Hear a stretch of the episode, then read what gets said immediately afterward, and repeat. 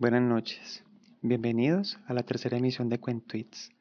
Esta noche es bastante especial porque vamos a leer dos poemas de dos poetas inmensas.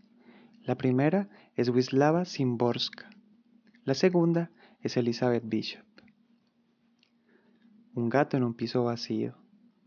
Morir. Eso no se le hace a un gato. Porque ¿qué puede hacer un gato en un piso vacío? Trepar por las paredes, restregarse entre los muebles. Parece que nada ha cambiado y sin embargo ha cambiado, que nada se ha movido, pero está descolocado. Y por la noche la lámpara ya no se enciende. Se oyen pasos en la escalera, pero no son esos. La mano que pone el pescado en el plato tampoco es aquella que lo ponía. Hay algo aquí que no empieza a la hora de siempre. Hay algo que no ocurre como debería. Aquí había alguien que estaba y estaba, que de repente se fue e insistentemente no está. Se ha buscado en todos los armarios, se ha recorrido la estantería, se ha husmeado debajo de la alfombra y se ha mirado. Incluso se ha roto la prohibición y se han desparramado los papeles. ¿Qué más se puede hacer? Dormir y esperar. Ya verá cuando regrese, ya verá cuando aparezca se va a enterar de que eso no se le puede hacer a un gato.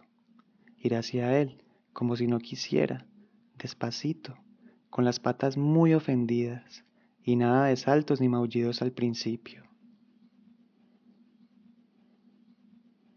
Un arte. El arte de perder se domina fácilmente. Tantas cosas parecen decididas a extraviarse que su pérdida no es ningún desastre. Pierde algo cada día Acepta la angustia de las llaves perdidas, de las horas derrochadas en vano. El arte de perder se domina fácilmente. Después, entrénate en perder más lejos, en perder más rápido, lugares sin nombres, los sitios a los que pensabas viajar. Ninguna de esas pérdidas ocasionará el desastre.